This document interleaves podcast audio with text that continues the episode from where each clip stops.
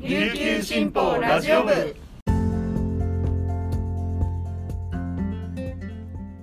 はいたーい。皆さんいかがお過ごしですか？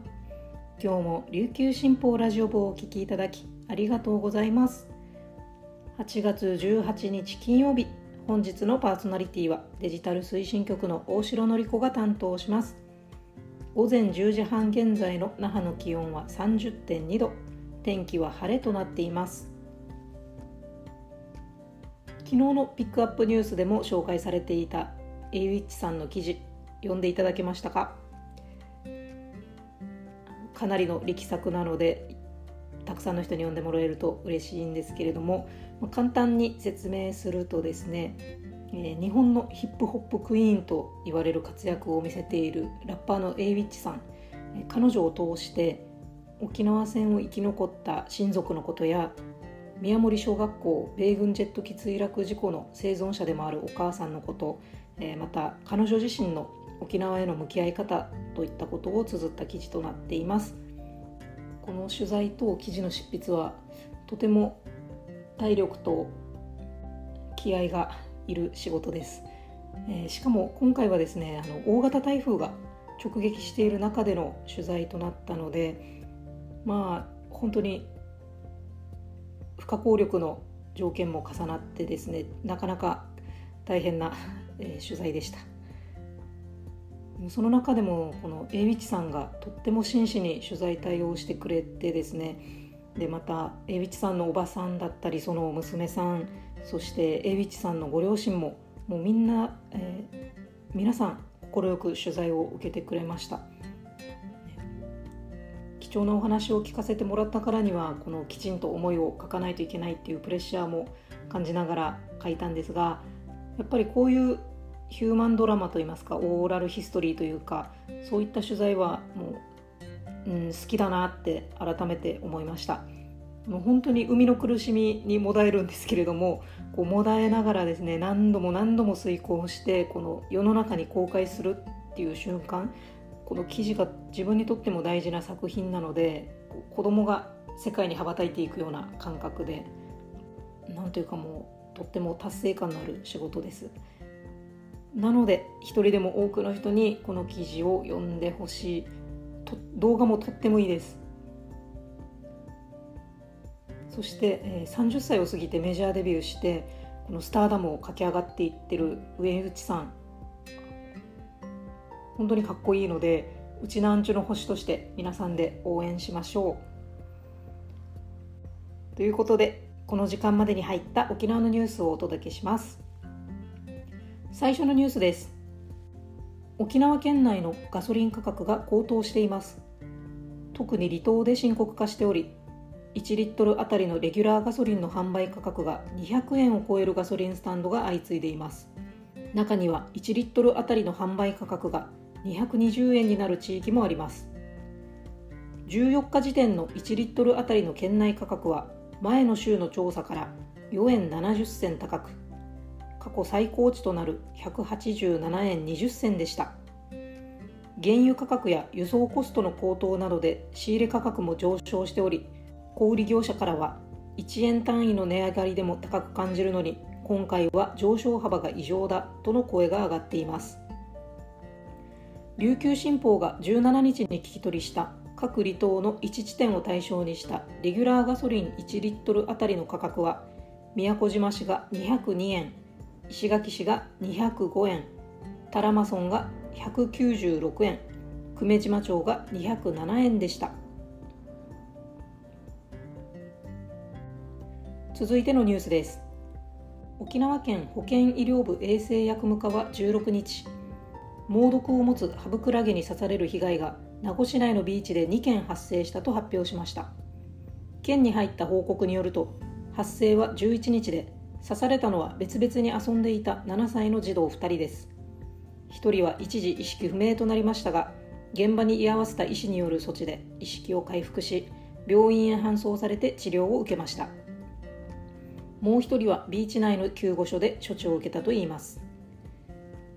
ビーチには侵入防止ネットが設置されていましたが波が高くなると防止ネットを越えてハブクラゲが侵入してくることもあるといいます。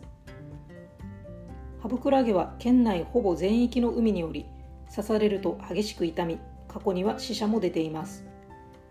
県は被害を防ぐために肌の露出を避ける侵入防止ネットの内側で泳ぐ応急処置用に巣を持っていくなどを呼びかけています。刺された場合にはこすらずに巣をかけて触手を取り除いて冷やし医療機関を受診するよう勧めています。続いてのニュースです。台風6号の影響で宿泊先が停電と断水に見舞われた海外の空手家たちを地域の児童館が一時受け入れる助け合いがありました。稽古のために那覇市内に滞在していたチェコとインドの空手家7人は2日の夕方から4日の朝まで久場児童館に身を寄せました。一時受け入れに連携した児童館と空手道場の関係者は観光立県だからこそ助け合いや異文化交流が当たり前になってほしいと話し暴風の中も安心して過ごせたと感謝しました。この空手家7人は7月下旬から沖縄を訪れ那覇市首里鳥堀町にある道場で稽古に励んでいました。道場近くの施設に宿泊していましたが台風の影響で停電。一時断水も起きました。久保川児童館を指定管理している若杉福祉会の八木さんがその事態を知り車で7人を迎え児童館の畳間などで停電が復旧するまで受け入れました。水や保存食も提供しました。空手家の一人は温かい支えとケアにとても救われた。畳の上で寝るのは少し慣れなかったけどと笑顔で話しました。以上本日のピックアップニュースでした。今日紹介した記事の詳しい内容は琉球新報のニュースサイトにてお読みいただけますのでぜひアクセスしてみてください。今日はこの後ウ・リジュン記者によるチャンプルユンタクを配信します。テーマは宝くじについてです。引き続きお楽しみください。そして皆さん何といっても明日は甲子園の沖商戦です。相手は神奈川県代表の慶応。今大会注目チームの一つで選手がですね髪型とかもかっこよくてシュッとしてるチームで監督さんの考え方もこの高校野球改革のですね象徴というような考え方をされている方なので、まあ、本当に注目の一戦です。千葉遼気象団員それでは今日も皆さんにとって素敵な一日となりますように今日も頑張っていきましょう。チューンチバティイチャビラ屋台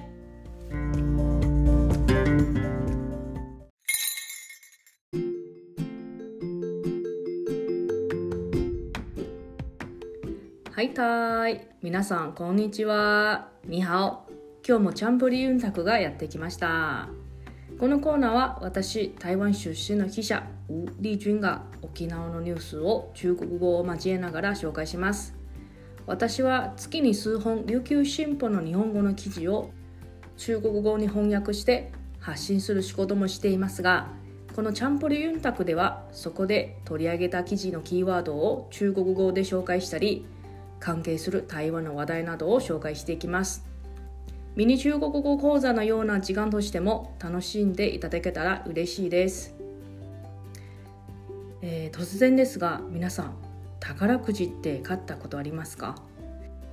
宝くじ1億円が当たったら何に使おうかというのは、えー、皆さん、空想したことあるでしょうか、え今日は皆さんに、えー、ご紹介する話題もご存知でしょうか？そうですね。宝くじです。えまずこのキーワード宝くじの中国語を紹介します。それが彩券と言います。彩券の漢字はですね彩は彩り券というのが剣という漢字を書きます。今日は皆さんにお届けする記事は沖縄県民は日本一の宝くじ好き高額当選の売り場はどこ？という内容をお届けします。皆さんはこの見出しだけで、えー、驚いたでしょうか？沖縄県民はなんと日本一の宝くじ好きです。この記事によるとですね1人当たりの宝くじ購入額を都道府県別で比べると2017から21年度の5年間のうち沖縄は4回も1位を記録して残る1回も2位と常にトップクラスにいます。2019から21年度はなんと3年連続で1位でした。2021年度の1人当たりの購入額を見ると1位の沖縄は9933円で2位の高知県が8950円に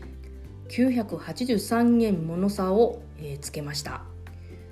それではなぜ沖縄は購入額が高いのか。